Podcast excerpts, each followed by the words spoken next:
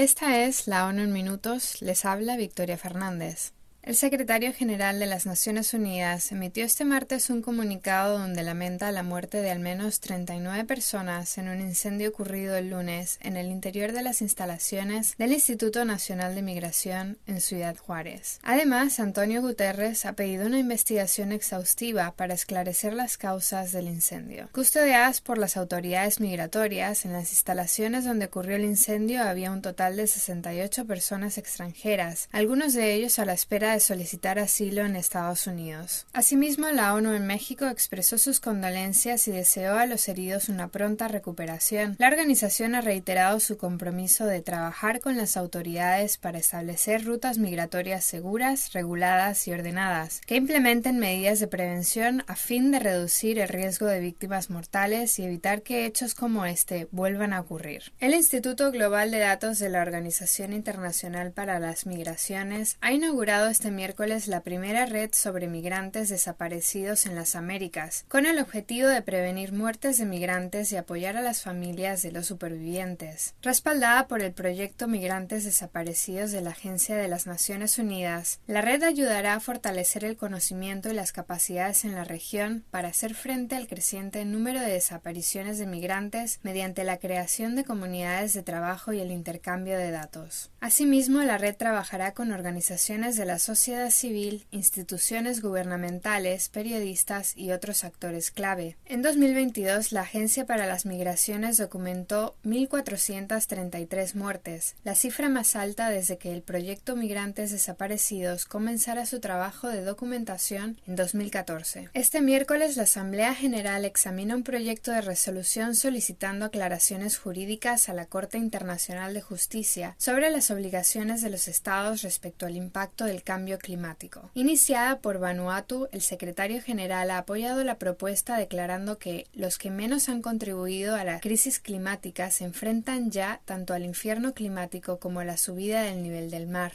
Las opiniones consultivas de la Corte, principal órgano judicial de las Naciones Unidas, tienen una enorme importancia y pueden repercutir a largo plazo en el orden jurídico internacional, dijo Antonio Guterres. El jefe de la ONU ha explicado que si se emitiera una opinión de este tipo ayudaría a la Asamblea General, a las Naciones Unidas y a los Estados miembros a tomar medidas más audaces y energéticas contra el cambio climático. La justicia climática es tanto un imperativo moral como un requisito previo para una acción climática mundial eficaz, añadió. Expertos en derechos humanos de las Naciones Unidas han solicitado a Colombia que deje de utilizar indebidamente las medidas antiterroristas y los delitos penales graves, como el terrorismo, para procesar a personas por participar en protestas contra las políticas del gobierno, e instaron a las autoridades a garantizar que los cargos que se presenten se ajustan al derecho internacional y a las normas de derechos humanos. El uso de acusaciones tan atroces para perseguir conductas violentas durante las protestas supone una grave amenaza para la promoción y protección de los derechos humanos y las libertades fundamentales y para la legitimidad de los marcos y leyes internacionales contra el terrorismo, afirmaron los expertos. Más de 180 manifestantes permanecen en prisión o bajo arresto domiciliario, a pesar de las disposiciones legales que permiten la puesta en libertad de las personas detenidas en relación con las protestas para que puedan esperar su juicio libertad. Entre los detenidos hay manifestantes pacíficos y jóvenes que presuntamente dañaron bienes públicos y privados y participaron en actos violentos y destructivos. Por último, en Uganda, expertos de las Naciones Unidas han afirmado hoy que castigar la homosexualidad con la pena de muerte es una violación atroz de los derechos humanos y han instado al presidente del país a no promulgar leyes que persigan y criminalicen aún más a las personas que se identifican como lesbianas, gays, bisexuales y transexuales y a quienes apoyan y defienden sus derechos. La imposición de la pena de muerte basada en este tipo de legislación constituye per se un homicidio arbitrario y una violación del artículo 6 del Pacto Internacional de Derechos Civiles y Políticos, afirmaron los expertos, señalando que este Consejo ya se ha proporcionado en varias ocasiones al país africano en el pasado. El comunicado tiene lugar tras la aprobación de duras leyes contra el colectivo LGBT por parte del Parlamento ugandés y han sido criticadas por ser de las más restrictivas del mundo.